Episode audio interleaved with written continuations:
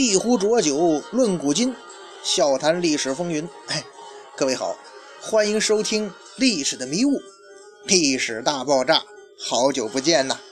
哎，大家伙儿，这个时隔十年，《星球大战》再度归来，各位看了没？哪位说了？当然是不容错过呀！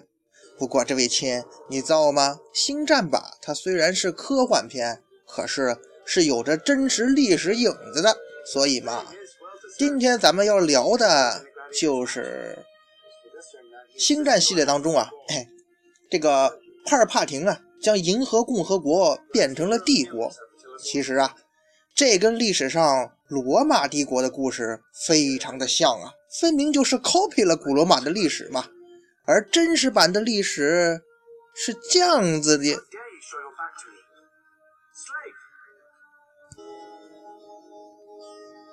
在很久很久以前，long long ago，在一个遥远的城邦中，呃呃，传说啊，那个有这么一对被遗弃的双胞胎，这哥俩吧，喝着狼奶长大的啊。他被遗弃了之后嘛，被一只母狼所收养了。人他们哥俩是喝狼奶长大的。哎呀，狼妈妈呀，不是红太狼就行哈。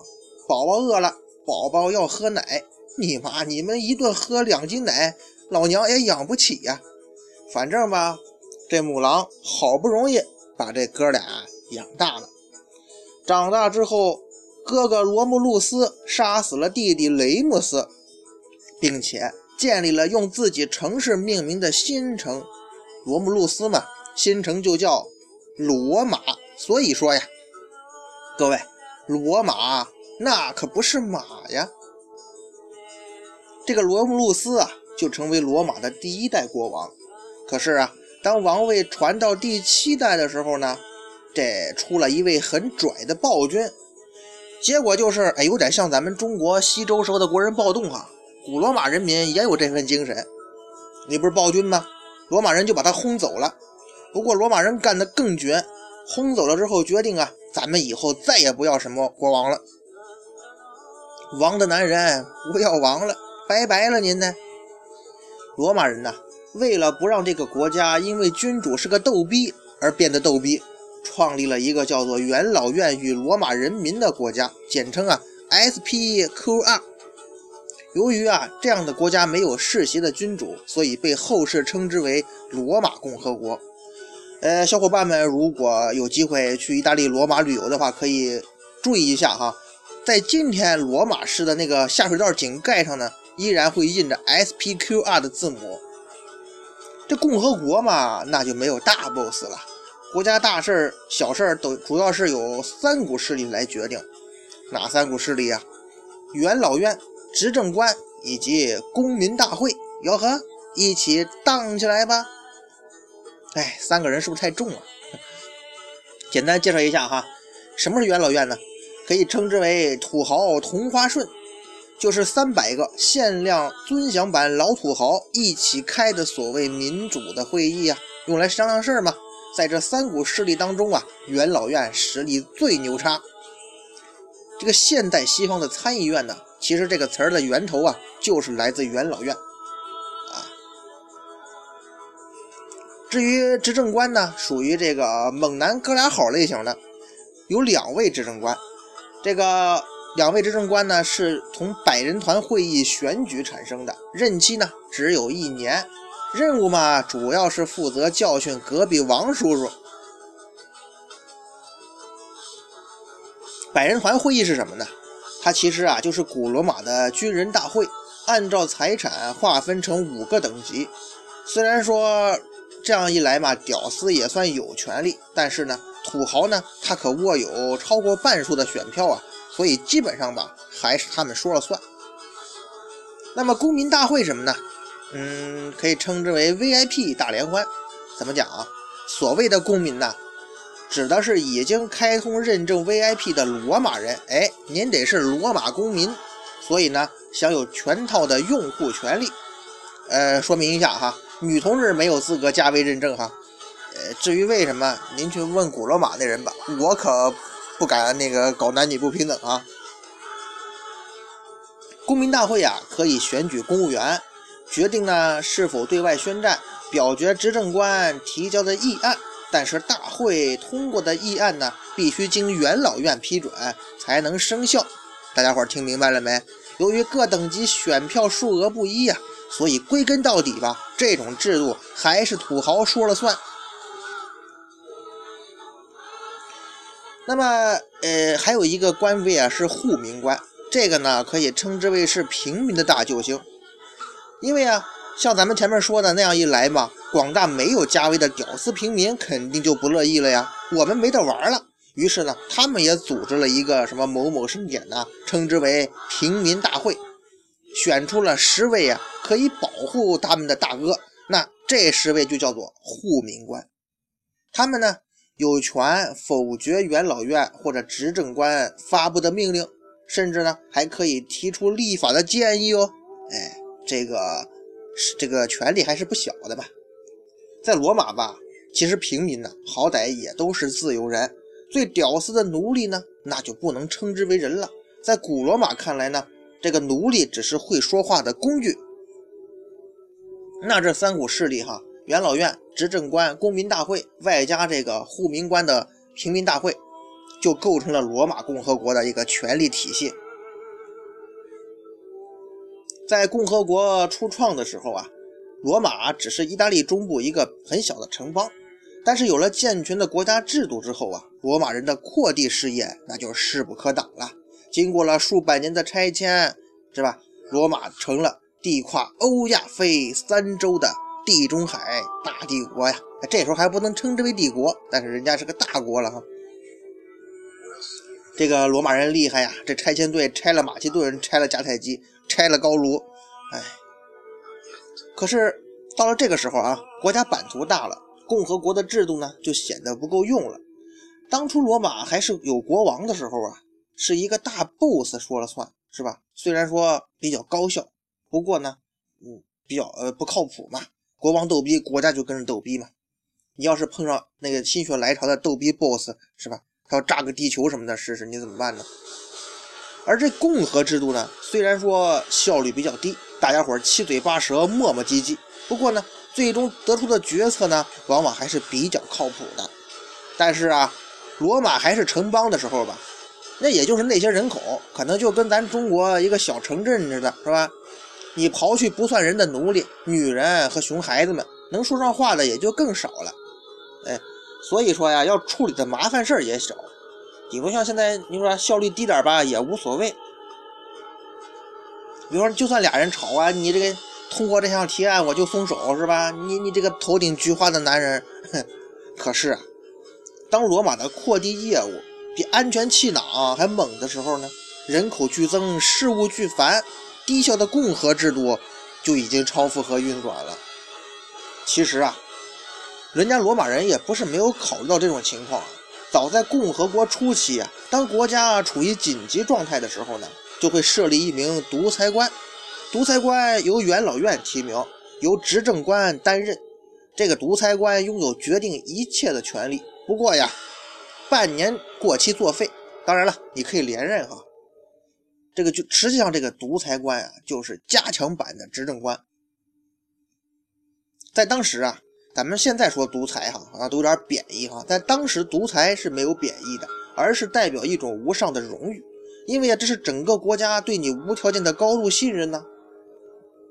可以想象啊，到了后来，由于国家越来越大，事务越来越繁，用得着独裁官的时候越来越多，最终啊，出了一位名叫苏拉的独裁官。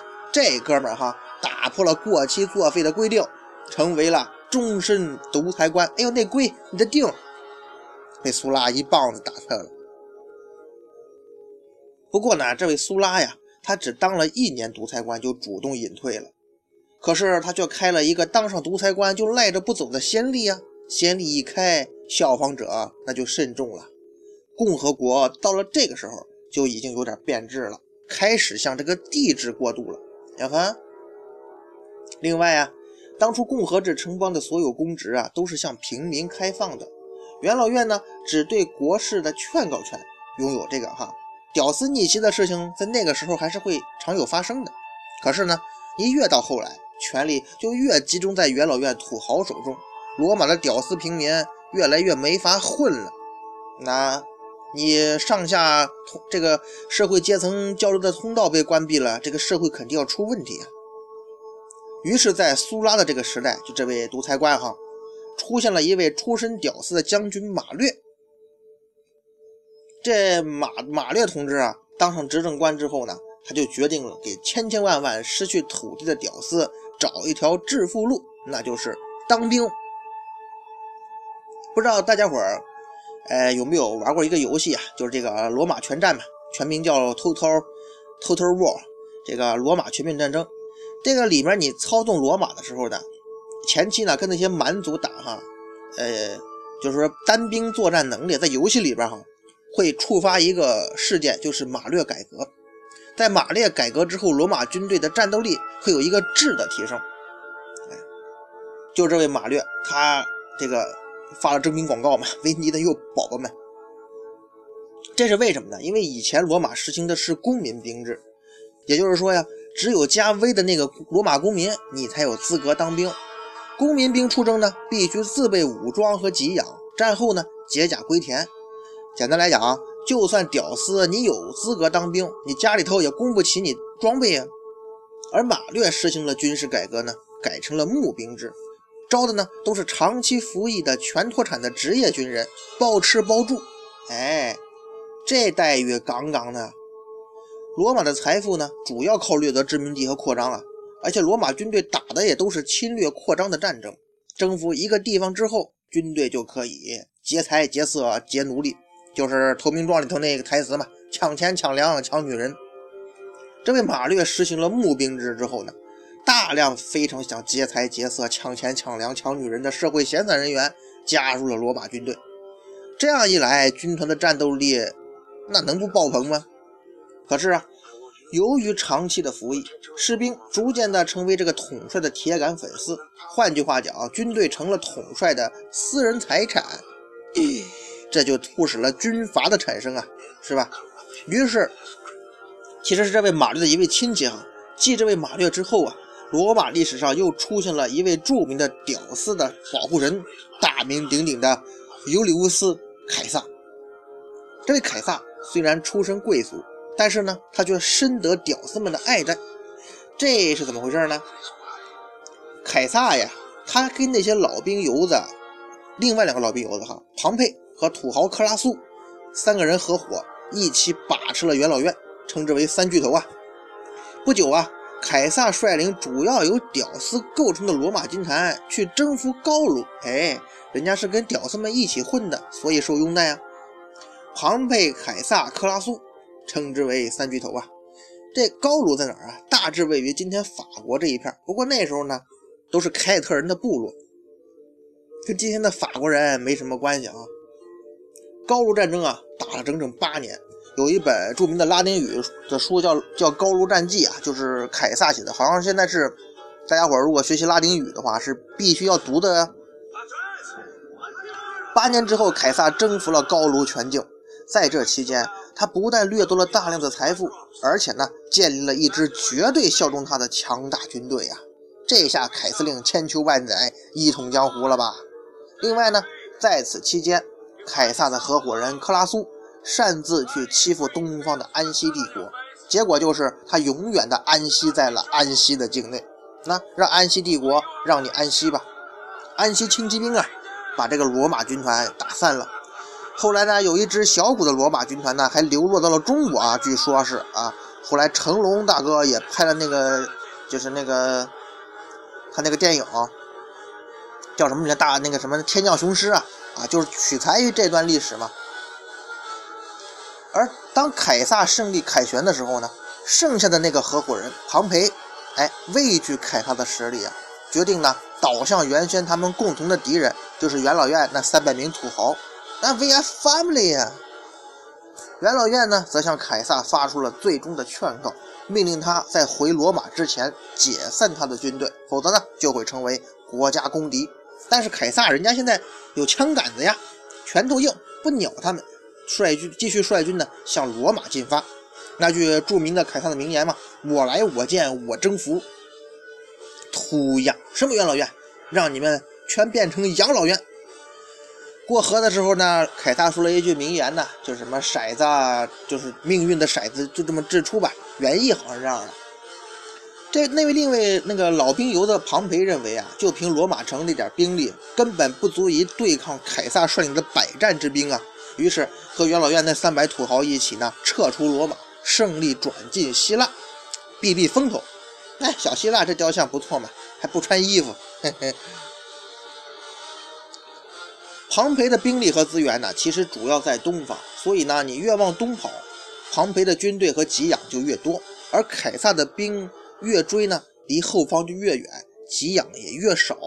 So，凯撒要想速战速决，而庞培则希望拖得越久越好，越追下去，凯撒的胜算越少。庞培取胜的可能性却越来越大，听迷糊了没？这尼玛就是这小学、中学数学题里头相遇问题和追击问题的羞耻合体问题啊！亲，小伙伴们，你们颤抖了没？简单来说吧，这个时候呢，元老院的土老土豪们 hold 不住了，这帮人平时养尊处优，哪里遭过这样的罪呀？于是呢，就催那位庞培尽快搞定凯撒。咱们好早点回罗马泡温泉去。庞培呢，整天被老土豪们烦的是不要不要的，决定呢，那就提前跟凯撒开打吧。结果呢，这样一来岂是正中凯撒下怀呀？凯撒那些久经考验的屌丝军团，啪啪啪，把这庞培的部队是胖揍一顿。庞培的结果就是全军覆没呀。庞培呢，只得是坐船逃到埃及去了。结果呢，刚上岸就掉了脑袋。于是凯撒继苏拉之后，成为了终身独裁官。实际上，这个时候啊，罗马基本上由共和制就变成帝制了。凯撒同学，耶！但是没过多久啊，元老院的土豪们邀请凯撒，咱去开一场民主会。可是进屋之后啊。这帮暗藏管制刀具的土土豪们，你一刀我一刀，生生把凯撒同学戳成了蜂窝煤。阿凯，那有块肥皂，嘿嘿，噗噗噗噗噗，啊啊啊啊！凯撒基本上跟蜂窝煤就差不多了。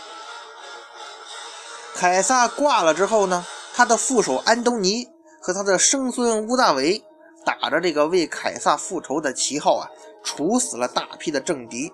然后呢，这俩人之间爆发了内战，自然是为了争夺罗马的最高权力。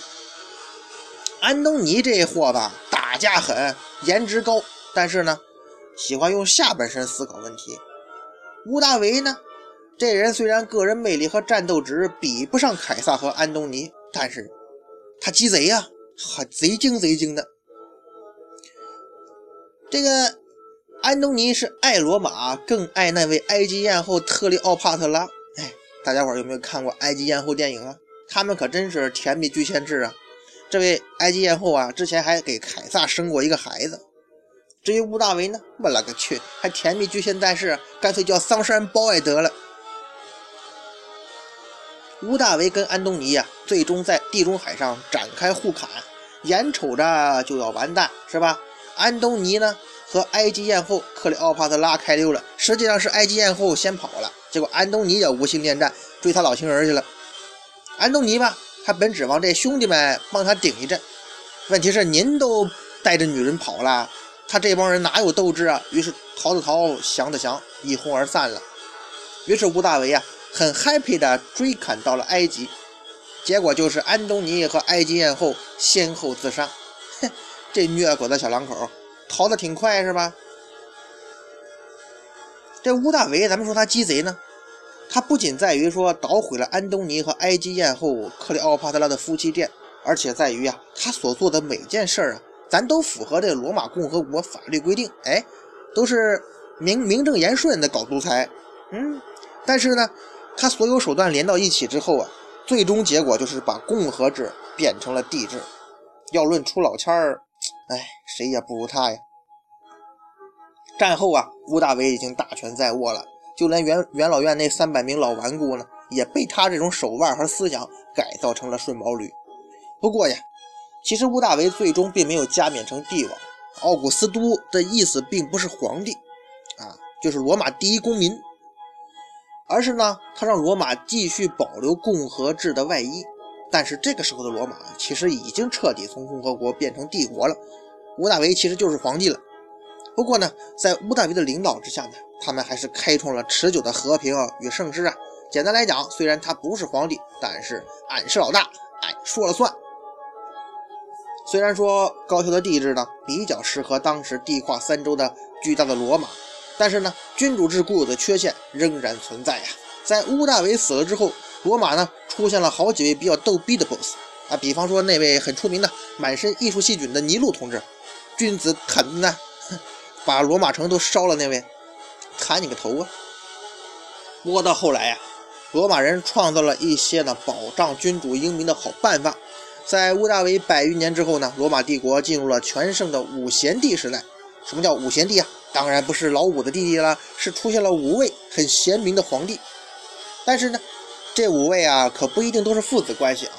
这一时期呢，之所以明君不断顿，那是因为啊，老一辈君主呢，并非让自己的血缘后代来接班，而是在统治集团内部呢，挑选最贤明的人收为义子，然后顺利交班。这五贤帝都是谁呀？涅尔瓦、图拉真、哈德良，哎，就是修修那个哈德良长城那位啊，以及安东尼庇护和马克奥勒留。